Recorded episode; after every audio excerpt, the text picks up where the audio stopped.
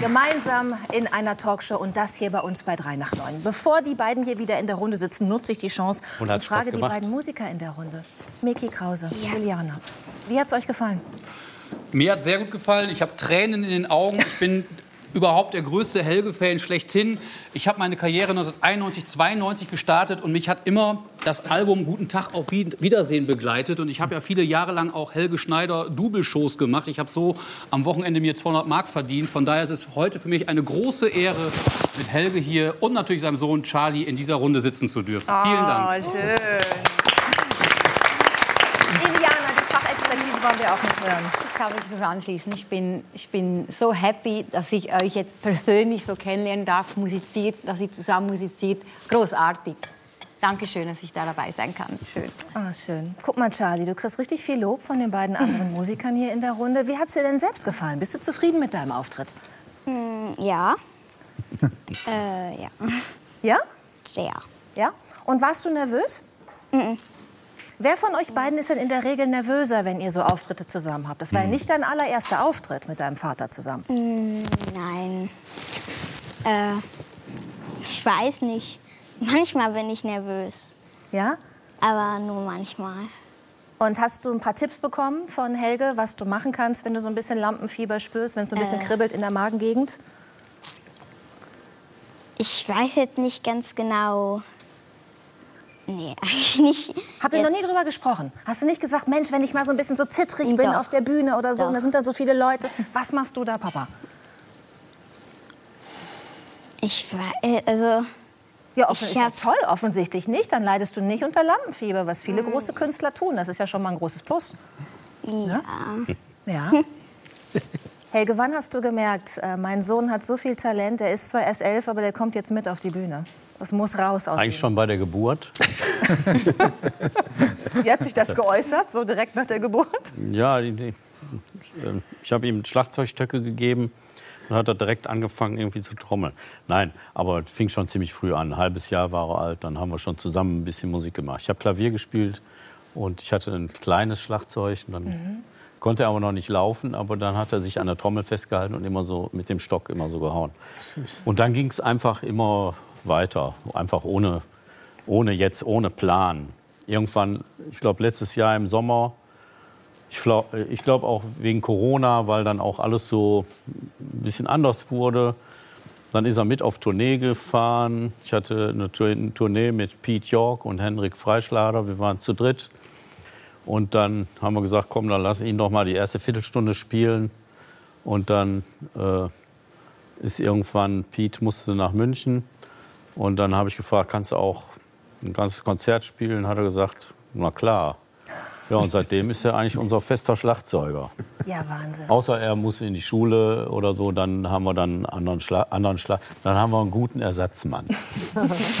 ich finde es unglaublich, Charlie, dass du das einfach so machst und dich traust und auch vor Publikum spielst. Ich meine, hier sind wir ja in einer kleinen Runde und so und die Fernsehzuschauer gucken zu.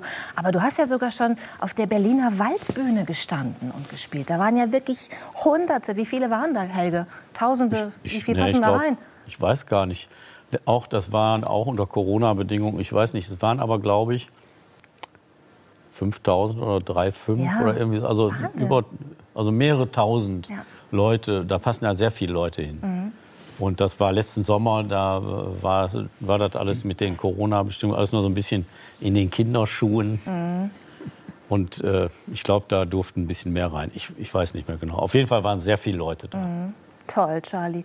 Und was, was, was, wie ist das für dich, wenn du dann so auf der Bühne stehst? Fühlt sich das so ganz normal an oder ähm, denkst du dir, hey, das ist was, was ich später als Beruf machen möchte? Was denkst du dabei so? Manchmal denke äh, ja, manchmal denke ich, ich will das später aber als Beruf machen, aber dann, äh, also manchmal dann auch nicht irgendwie.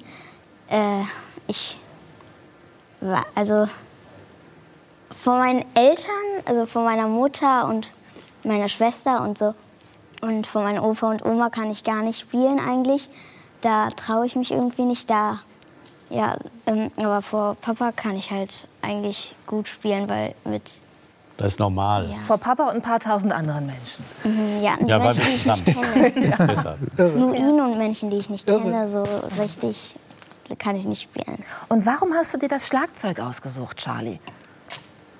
Das macht am meisten Spaß. Das ist irgendwie auch am leichtesten für mich. Mhm. Klavier ist auch irgendwie so schwer mit den Fingern, aber Schlagzeug ist halt irgendwie.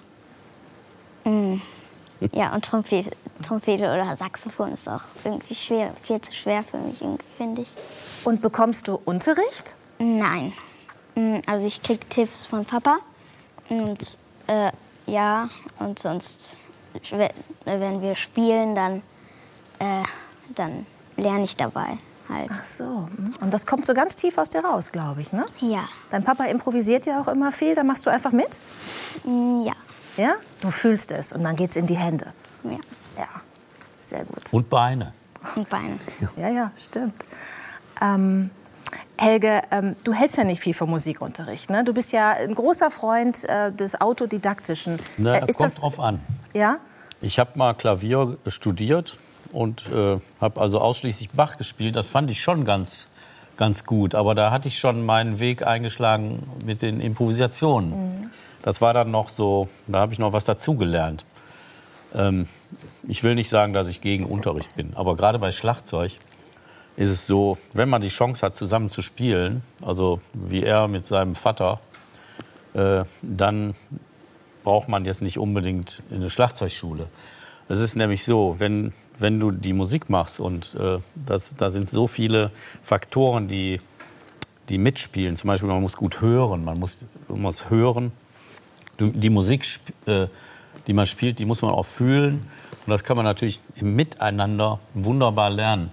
Wenn man jetzt sich vorstellt, äh, er mit so einem Schlagzeuglehrer an so einer Trommel und dann muss er nach Noten immer links, links, rechts, links, links, rechts, rechts, links, links, rechts, links, links, rechts, rechts, links, rechts, rechts, links. Also das wird dann auch schnell langweilig. Mhm. Und dann, äh, also die Erfahrung bei vielen anderen war so, dann waren Kinder talentiert und dann kommt der Unterricht und dann hört man auch mhm. auf damit. Mhm. Bei mir war es auch so, als ich Cello-Unterricht bekam, nach zwei Jahren, also mein Cello-Lehrer war begeistert von mir, aber ich wollte Jimi Hendrix werden.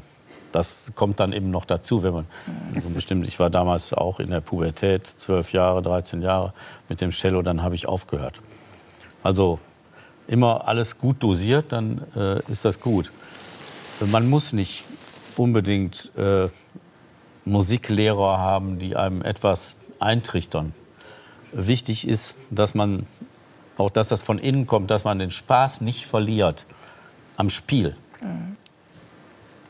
Mhm. Und äh, das heißt ja auch Spielen.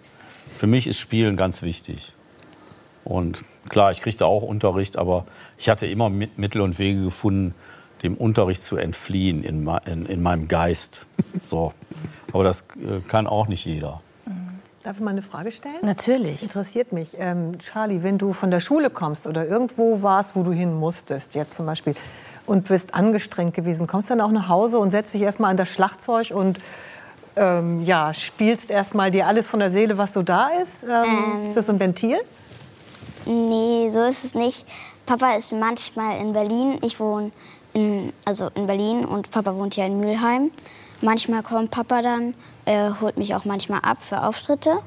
äh, und er hat halt ein Schlagzeug und, ein, ähm, und so ein extra Musikraum da, ein Studio, Musikstudio. Mm, da hat er dann alles drin stehen und da kann ich mit ihm halt immer üben. Mm, und auch alleine manchmal. Und ja, wenn er da ist, dann komme ich immer zu ihm. Und zu Hause habe ich dann das Snare, da kann ich auch Tricks üben, einfach. Und ja. Mhm. Wenn Mama nicht zuhört. Ne? Hast du gerade gesagt. So gerne ja. spielst du nicht zu Hause. Nee, ja, genau. Das, nicht so gerne. Also, das ist noch mal die, die also Antwort zu vervollkommnen. Also eigentlich spielt er gar nicht zu Hause. Also er übt eigentlich so gut wie gar nicht. schade. Ich weiß das. Ich bin ja auch eine Mama, die das so gerne gehört hat, wenn, wenn die Kinder irgendwie mal so geübt haben oder gespielt haben. Mein Sohn konnte ganz gut Klavier spielen und dann stand ich da immer, wenn der Lehrer da war, und das war eben kein Lehrer, der die Noten gebimst hat mit ihm, sondern der improvisiert hat ständig mit ihm. Und der hat so schnell gelernt. Und die haben zu zweit, also vierhändig gespielt. Das war wirklich eine Freude. Und der kam dann nach Hause, wirklich, nachdem er nicht mehr nach Noten spielen musste, improvisieren gelernt hat so ein mhm. bisschen. Und hat einfach nach der Schule sofort gespielt. Aber ich durfte mich nicht zeigen. Ich stand dann immer nur so hinter der Tür und habe das genossen. Aber wenn ich mich gezeigt habe, dann Mama, geh raus. Das ist ganz wichtig, glaube ich. Wirklich. Äh, ich habe ja noch andere. Ich habe einen älteren sein. Sohn, der spielt Klavier. Wusste ich gar nicht. So ungefähr. weißt du? Und der äh, macht auch eigene Kompositionen, der macht Aufnahmen und so. Der, ich weiß nichts. Ja, ich darf es nicht wissen. Das heißt, der traut sich wiederum nicht vor dir zu spielen, oder? Ich, ob, mit Trauen hat das bei ihm, glaube ich, gar nichts zu tun. Das ist einfach ein System manchmal. Weißt du? Also jedes Kind ist auch anders. Es ist ein System steckt dahinter. Wobei Schlagzeug in einer Mietwohnung ist auch schwierig. In einer was? In einer Mietwohnung Schlagzeug ist schwierig. Das sowieso. Ja. Ja, ja, unentdeckt sowieso. Unentdeckt Schlagzeug Auch für die, die Nachbarn sind entzückt, wenn das Kind sich so ein bisschen austobt. Charlie, was machst du denn gerne mit deinem Vater, wenn ihr mal nicht zusammen musiziert? Was unternehmt ihr gerne zusammen? Wir gehen oft raus, wir machen Spaziergänge, essen Eis. ja. Und mh, mm, gucken manchmal Fußball, schmieren uns Brote. Hm? äh, schmieren uns Brote. Was spielen wir? Schmieren uns Brote. Brote. Was ist das denn? Brote schmieren. Ach so, schmieren uns Brote. Schmieren uns Brote, ja, genau. Äh, Was würdest du sagen, wo habt ihr Gemeinsamkeiten? Wo bist du so wie Papa und wo nicht? Wo bist du anders? Äh, gemeinsam, glaube ich, mit den Zähnen. Mit den Zähnen? Ja, das sagt jeder irgendwie. Also wir haben dieselben Zähne. das sagt jeder. Genau das Schließ wollte Helge gerade hören. ähm, die Haare sind, sind ähnlich, glaube ich. Stimmt, ja. Ähm, nur ich habe jetzt ein bisschen kurze Haare. Ähm, und nicht ähnlich sind wir uns. Ich weiß nicht so richtig. Findest du ihn lustig? Ja. Ja. Ja, das, Das war ehrlich.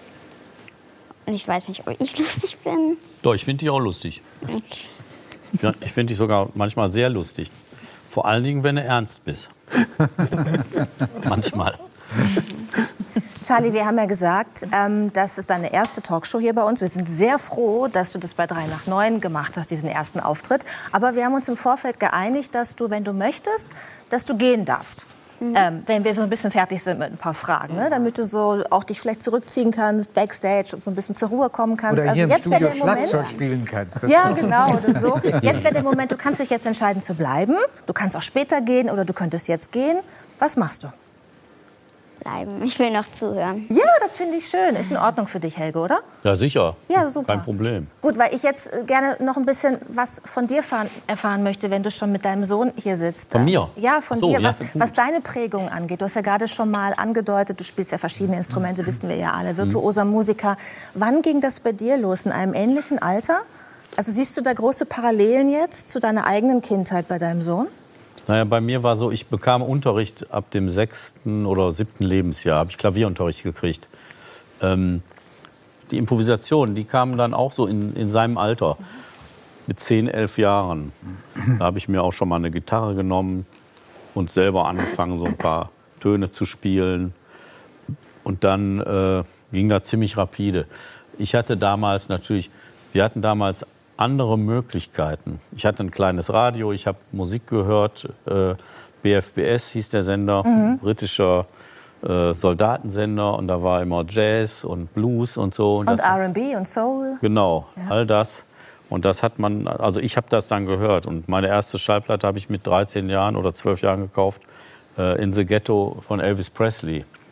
Ähm, heute ist das ein bisschen anders, heute ist das sehr schwierig. Deshalb bin ich ja ganz froh, wenn, wenn Kinder auch mal irgendwas völlig anderes machen. Zum Beispiel einfach Musik machen, äh, weil äh, die meisten haben ein Telefon in der Hand den ganzen Tag und kommunizieren auch so. Und äh, da bin ich unheimlich froh, dass es hier eben nicht so ist. Und dass sogar irgendwie eine kleine, also ich sag mal, so eine ablehnende Haltung auch da ist gegen diese Art der Kommunikation und lieber offen und persönlich. Und das, das finde ich eigentlich ganz wichtig. Und das war damals natürlich eine ganz andere Sache wie heute. Du hast damals, äh, haben wir gerade gehört, in Mülheim äh, gewohnt. Wohnst du ja jetzt immer noch. Du bist also quasi wieder da, wo du früher auch, du hast auch ein Haus in, in äh, Nordspanien, Südspanien. Ne, In äh, Andalusien, ganz im Süden. Ja, genau. Äh, Aber bist eben auch viel in, in Mülheim. Ähm, war das wahrscheinlich auch keine übliche Kindheit? Oder so wie jetzt alle am Smartphone hängen und dein Sohn macht Musik, haben doch wahrscheinlich damals alle auf dem Fußballplatz gestanden und du hast Musik gemacht als Einziger, oder nicht? Ja, kann man sagen. Äh, Fußball wollte ich auch mal mitspielen. Ich hatte von meinem Opa Fußballschuhe von 1904 oder so. Und die, da waren noch so Stollen mit Nägeln reingehauen. Und die hatten keine Innensohle. Okay, schön. Und äh, da guckten die rostigen Nägel raus. Und vorne und hinten waren Stahlkappen, muss man sich mal vorstellen. Und mit diesen Fußball, die sahen wunderschön aus. Das waren so schwarze äh, Fußballschuhe. Und äh, mit, wie gesagt, mit den Stollen und damit konnte man kaum laufen, eigentlich auf der Straße, das knirschte total. Und dann bin ich auf dem Ascheplatz mit und wollte mitspielen und dann durfte ich aber nicht mitspielen wegen der Stahlkappen, ist ja klar. Das äh, hat- haben sie mich vom, sozusagen vom Platz gestellt. Das war das einzige Mal, wo ich mit anderen Kindern Fußball spielen wollte. Aber das ging, das ging nicht. Und dann habe ich sein gelassen. Später, als ich so 15 wurde, so, da habe ich dann unheimlich gern Fußball gespielt. Wir haben Barfußfußball gespielt mit so einem Volleyball. Das fand ich immer am besten. Also Ja. mit, mit 15 war ja, wenn ich richtig informiert bin, da warst du kurz vor deinem dritten Instrument. Richtig? Was du dir zur Konfirmation dann von deinem eigenen Geld gekauft hast. Ja, das habe ich schon eher. Mit 13 habe ich einen Kontrabass gekauft. Ah ja. Also Klavier, Cello, Kontrabass. Ja, und Gitarre, das fand ich auch gut. Mhm. Gitarre, Kontrabass. Ich hatte ja sogar anfangs mein Cello zur Gitarre umfunktioniert. Ich habe das also so gehalten und versucht, da so drauf zu spielen. Das, sieht, das geht natürlich nicht gut und so, aber ich habe es einfach versucht. Ich wollte unbedingt eine Gitarre haben, genauso äh, wie ich eine Nietenhose haben wollte und einen Rollkragenpullover. Das waren die drei Sachen, die man damals unbedingt haben musste. In welcher Von Schuhen Farbe war noch keine Rede. Schwarz, schwarz. In schwarz, oder? Was denn? Rollkragenpullover? Schwarz, Ja. natürlich. Ja. Schwarzer Roll. Ich hatte aber auch einen hellblauen erinnern. dann. Ich hatte einen hellblauen dann. Das war aber exotisch.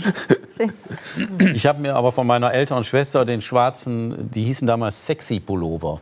Weil die waren Rollkragenpullover so gerippt, weißt du, die waren so äh, ganz körpernah. Den habe ich dann angezogen und habe dann eine Jeans irgendwie bekommen von einem von einem älteren Cousin, die war dann, also die ging wirklich bis hier oben, also eine riesige Jeans. Die habe ich voller Stolz getragen mit diesem Pullover. Und wenn man sich das heute vorstellt, das ist ja ein totaler, also ich wäre in der Schule, würde ich ja sofort verkloppt werden, wenn ich sowas anhab, weißt du, das ist ja heute alles ganz schrecklich teilweise. Der sogenannte Dresscode. Ja, das stimmt. Warst du denn früher, wenn du jetzt die anderen ansprichst und verkloppen, also ich gehe nicht davon aus, dass du verkloppt wurdest, aber warst du so ein bisschen, ich sag mal, Außenseiter eher durch, diesen, durch diese Leidenschaft für Musik und dieses etwas andere Leben von Freizeit? Ja, nicht durch die Leidenschaft von Musik, sondern weil ich auch, ich, ich war auch lustig. Und das glaubten viele Leute nicht. Äh, Dass wenn, ich hatte immer gute Laune. Aber ich war, nat ich war natürlich Außenseiter, Außenseiter allein schon, äh, wenn du als Rothaariger irgendwie auf die Welt gekommen bist, dann warst du schon für die andere suspekt, für die anderen Kinder. Und, äh, äh, die hatten dann auch, also ich hatte eigentlich wenig Freunde, muss ich sagen. Ich hatte aber gute Freunde dann. Wenig Freunde, aber gute Freunde. Und das äh, ist wichtig. Das fand ich auch gut. Ähm, Außenseiter ist aber ein Begriff, äh, der für mich dann eben auch immer noch gilt. Äh, ich äh, finde das auch nicht schlimm, Außenseiter zu sein und äh, mir alles auch von der, eben von der Seite anzuschauen. Ja, die Frage ist ja auch, ob die Gesellschaft nicht auch Außenseiter braucht. Ne? Ja, das habe ich ja habe ich mal gesagt. Das ist ein, ein großer Satz. Also die Gesellschaft braucht natürlich Außenseiter, um sich als Gesellschaft wahrzunehmen. Wenn es gar keine Außenseiter gibt, gibt es auch äh, kein Drumherum. Also es ist dann komisch. Also es, äh, ne? Wie ein Käse ohne Rinde. Helge, es gibt äh, noch etwas wirklich Schönes, finde ich, in deiner Biografie, nämlich, dass du, du machst ja viel selbst, spielst alle Instrumente quasi selbst, aber du hast sogar deine Kritiken selbst geschrieben. Zu Anfangs. Anfangs. Anfang, ja. Anfangs, natürlich, was, weil was mich keiner kannte. über dich selber? Also, Ich habe dann geschrieben, ich habe also, ich bin wirklich zur Zeitung gegangen damals und habe gesagt, ich kenne da eine tolle Band und ich äh, habe die gesehen. Ich habe hier so eine so mal so eine Kritik geschrieben, ob man, ob, da, ob sie das nicht drucken können. Und irgendwie nach dem fünften Anlauf oder so ist das dann wirklich dann so passiert. Dann stand dann irgendwie drin. ne? Das allerbeste, was dieses Jahr an Kultur äh, gegeben wurde. Helge Schneider am Klavier. Er spielt äh, wie, was weiß ich, keine Ahnung. Virtuos. Ich weiß es nicht mehr. Ja, die Virtuos, äh, Virtuosität war grenzenlos. Und was würdest du, letzte Frage, äh, in die Kritik schreiben für das neue Album, das ja heute erscheint und wo auch ein, wenn, soweit ich richtig informiert bin, ein Song drauf ist, den du zusammen mit Charlie eingespielt hast? Bitte, genau. Ja? Ein, ein, ein Stück spielt er Ja? mit, weil er nicht so viel äh, Zeit hatte. Sonst hätte ich bestimmt ein paar andere Stücke. Die nächste Platte, da spielen wir öfter zusammen. Ein Stück spielt er mit. Und äh, ich sage mal, wenn ich jetzt Kritiker wäre und die Platte hören würde, dann würde ich sagen, das ist die Essenz aus, äh, aus meinem gesamten musikalischen Leben, äh, gepresst auf eine Doppel-LP. Und äh, ja, ich glaube, das sagt schon alles. Würde ich auch nicht hinsch- hinsch- hinschreiben. Das sagt bereits alles. Punkt. Also zwei Sätze eigentlich nur. Sehr schön. Featuring Charlie das Ganze auch noch. Also Genau. vielen Dank, dass ihr beide in dieser Sendung äh, seid. Charlie, ich finde es toll, dass du immer noch hier sitzt. Und ich finde, dass du deinen ersten Talkshow-Auftritt ganz virtuos und besonders gut gemeistert hast. Das würde ich nämlich in deine Kritik dann schreiben. Also schön, dass du da bist.